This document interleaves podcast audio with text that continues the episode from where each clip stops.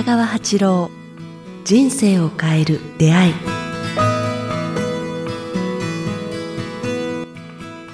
こんにちは早川洋平です。北川八郎人生を変える出会い。えーこの番組はポッドキャストと YouTube でお届けしています。北川先生よろしくお願いします。よろしくお願いします。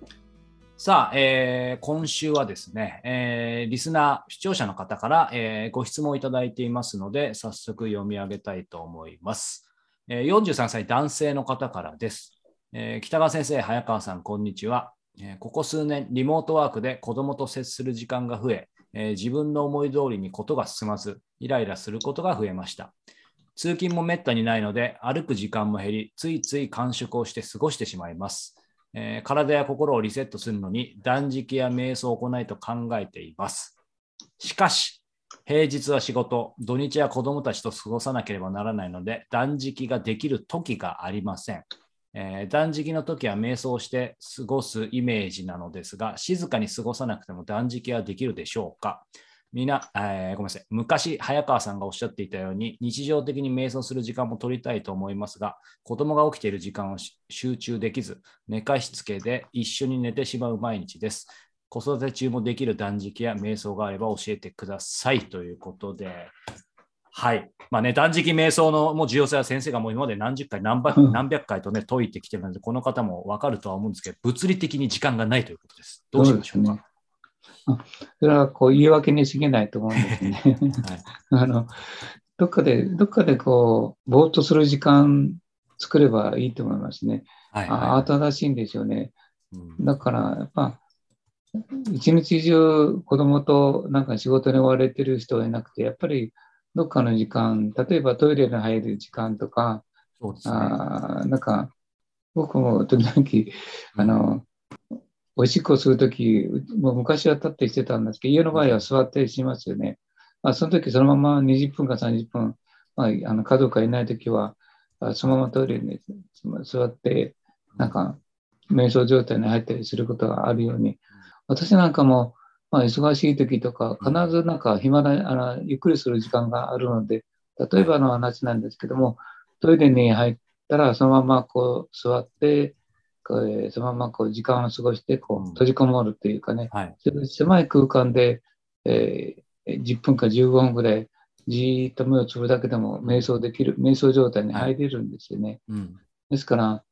ねばならないという世界に入らないようにした方がいいと思いますね。一日一回、ここで瞑想しなければならないとかね。うん朝がいいとか、夕方がいいとか、いろいろ言いますけれども、一番いいのは、ぼーっとした時間で、ちょっと、えー周りに誰もいないっていう空間があ作れるようにしたらいいと思うんですね。部屋の片隅でも、はい自分の部屋でも、寝室でも、ちょっとこう、えっ、と、うんカーテンを閉めてしまえば薄暗くなるので、ちょっとだけで15分でいいからはい、深い呼吸、呼吸をしながら、うん。何にも考えないで、まあ、あの、できないと思うんですけども、いろいろ雑念しながらでも、あ、すべて雑念が消えていくみたいな感じで、まあ、早川君と私たちは、あの、売りに出してる瞑想のテープみたいなものを、そうですね。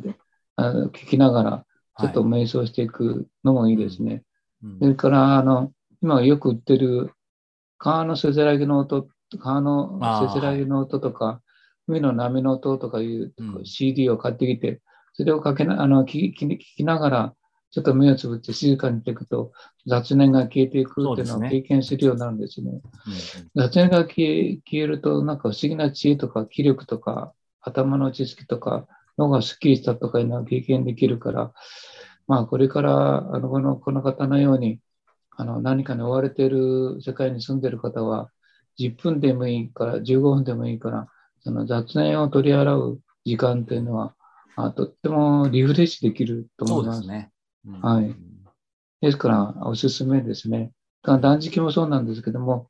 一日断食というのは結構できるので、まあ、土曜日の一日断食とか、それかもしくは、私が今やってるのは、夜もうご飯8時からはい8時食べた、朝の夜の8時に食べたら、翌日の12時まで食べないと言いますかね。ああ、今、16ありますね。そうですね。とか、今も食べてないんですけどはいも、だいたい16時間断食とか、はい。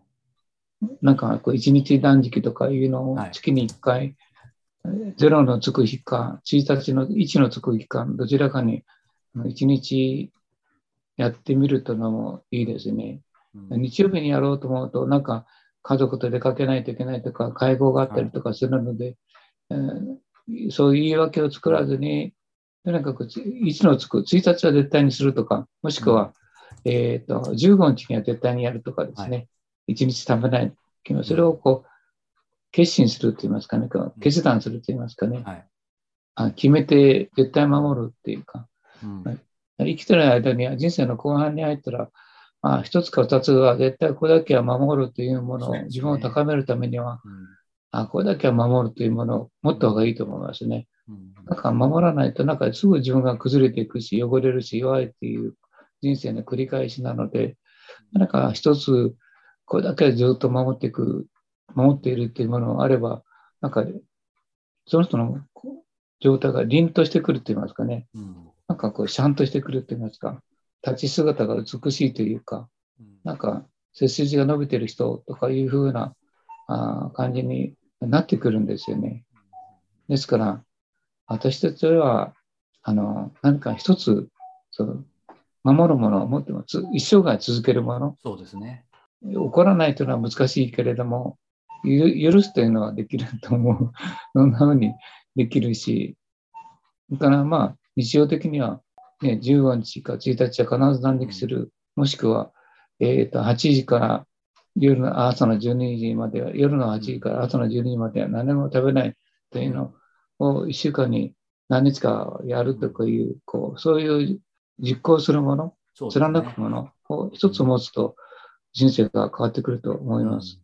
いや、先生が今おっしゃってて、まさにだなっていうふうに思って、で、その一方で私もやっぱりね、かつて先生と出会うまでは、その瞑想とか断食興味あるんですけど、まさにこの方と一緒で、そうは言っても時間がないよって思ってたんですけど、なんかこれはあくまで個人的なあの試験ですけども、やっぱり最初は、まさにその先生がおっしゃってるようなね、あの断食会でもいいと思いますし、あの、まあ、あの、先日ですけど、僕たちが、その、えーお届けしてる瞑想のプログラムでも何でもいいんですけど、ある程度、その、やっぱり他者先人の力を借りて、あの、普段、いきなり組み込むっていうのは多分いろんなやっぱハードルがあると思いますし、多分本当のはい。価値を感じたら多分やると思うんですよ。だから多分まだ覚悟が僕はその時できてなかったんで、個人的な意見ですけど、そのエイヤーでやると多分変わると思うので、うんそうするとその後は多分何が大事かっていうのがなんかいろいろ変わってくると思うので、多分ハードルが下がるのかなってことが一つと、そうですもうね。はい、もう一つはなんかあの先生もおっしゃってましたけど僕もかつてそうだったんですけどやっぱり瞑想も大事。もなんか時間作らないととかちゃんとここでやらないととかって思ってたんですけど、まあ、もちろんできる時はやってるんですけど今でもその先生からひょっとしたらちょっと違うと言われてしまうかもしれませんけど瞑想もその座るのがもちろん一番ベストですけどなんか個人的にはその歩きながらとか、まあ、ランニングもそうですしもっと言うと歯磨きの時でも数分でもちょっと、まあ、ある意味瞑想になれる時間があるので、なんかその辺、あとクラシック聴きながらコーヒーでもそうですけど、まあ、完全な性的瞑想じゃなくても、動的瞑想でも。まあ、本当に深いところまでね、あの入るっていうのはあれかもしれないですけど、なんか個人的にはちょっとその辺思ったんですけど、いかがでしょう、先生？あいや、本当その通りですね。だから、早川君が言われるように、まずハードルを下げる動機作りっていうか、だから1回でいいから断食会に参加してみるとかね。うんなんかもしくはこういうあの私たちの会のどっかで聞いてみるとか、はい。まあ、一度でいいからそのハードルを下げて体験されるのが一番だと思いますね。うんそしたらその良さが分かったり、はい。あのそのなんか気持ちよさとか、なんかはいこれは全然違うぞというものを体験できるから、また人生変わってきますよね。本当そうなんですよね。そそれとね、面白いことを今思い出しました。はい。えっ、と、ある方がですね、お金がない、お金がないいつも言っている方がいたんですよ。ええ。あの、ある方がですね、女性で。はいで、まあ、主婦の方で、もうもうお金がない、子供がね、学校行ってる最中でお金がない、お金がないっていう時に、私が一月に2万円うん。貯めてごらんって言ったんですね。そんなの無理って言われて、2万円なんて今の私にはとてもお金出ない。でも、でも一遍でいいから、とにかくやってごらんなさいうん。とか言って、それその人は偉いのは、それをこうややり始めたんですねで、まあ、あるところに預けるという形で、あるところに、こう、まあ、ね、大きな、そういうう、んなんか自分の信頼できるところに預けるっていう形、えーやったんですけども、そしたら、それからやっぱ今、何十年経ったのかな、15年か20年経ったんですね。で、結局100万単位のお金に変わったんですけどもな、るでしょういやね。いや、違うんです。僕が言った、その時にこう言ったんですね。少したまり始めると、今まであのお金がない、お金がないとか、ひいひい言ってたのが、ある日突然、あお金が少し回るようになったっていうことを経験するよっていうかね。だからその通りになったんですよ。つまりこう、そのことをやり始めたら、ある時点気がついたら、自分はこうお金の心配をしなくなったっていうか、こう少し余裕が出てきたっていうか、はい。何か知らないけどお金っていうか、回り始めるって言いますかね。うんなんかお金がないっていうんで、いつもギリギリでやって、そういう、こう、そういうことに目を向け向けないでいると、いつまで経っても、こう、お金がない状態って続くんですよね。ところが、ちょっと貯めて何年か5年ぐらい経った時から、不思議と浮上して、なんか気がつかないうちに、ゆっくりお金を、あ、私がお金出すよっていうぐらい、こう、余裕が出てくるっていうかね。うんそういうなんか、運の転換期に入ってくるんですよね。だから、こう、なんか、まあ、それと同じで続けると、はい。今までできなかったことが、こう、簡単にできるようになってくる時期っていうのが来るんですよね。なるほど。うん。これは本当にそうですね。うん難しいと思ってたことが、なんか、ある4、5年までやると、それはもう、あ、できてた。いつの間にかできるようになってたってことを経験できるようになってきますね。本当そうですね。で、実際、まあ、継続は力なりってあるように、そその最初は逆に言うとすごく、まあ、さっきの覚悟とか、ある意味ハードルあるかもしれませんけど、その後続けていけば続けていくほど、本当になんか身についてきますよね。うん。継続は力なりっていうのは、難しいと思ってたことができるようになるっていうことが、こう大事あ分かりやすく言えばね、うん。とてもそれはできない、私には無理って言ってたことが、はいあの、一つのことを決めてやってると、割と簡単に乗り越えて、それをできるようになっていくっていうことを経験するんですね。ですから、できないということを、あ、これもじゃあ自分やってみようかなっていうのはい。で、次々にあれこれ、あの、あれこれこう乗り越えられるようになっていくっていうことに、方向に向かっていくんですよね。だからできないと言ってる限り、あらゆることはできないけれども、一つできるようになんかやっていくと、あ、意外とできるんだっていうこととね。いつの間にかできるようになってたっていう、か、経験していくといろんなことができるっていう自信になってきて、なんか、いあの、窮屈、広がりが出てくるっていうことを体験すると思います。うん。だから、まず言い訳を抜けて、やってみる。そうですね。なんか、その、瞑想でも断食でもね、また両方いきなり始めようとするとやっぱ大変かもしれないと思います。まあ、逆に片方、あのうまく、ね、身につけばもう片方を持ってなんか表裏一体みたいなところもあるような気がするんです。そうですね。なんか、一つ守っていくと、他のこともできるようになっていくし、難しいと思ってたことも、あそんなに難しくないっていうことを体験するのが、この継続だったり、瞑想だったり、なんか、そういうことだと思いますね。うんうん、できないと思ってたことがあできるようになるっていうのは実際にあります。はい、そうですよね。まあ、でも先生がさっきおっしゃったそのね、3日断食とか断食会ももちろんですけど、まあ、僕もこういうふうに言っときながらなかなか先生の断食会行けてないんですけど、でもその16時間断食だけは、実はもうこの 3ヶ月ぐらい、あんま意識してなかったんですけど、ずっとやってますね、毎日。でもめちゃくちゃ調子いいですよね、やっぱり。うんうんうん、で、あの、なんとか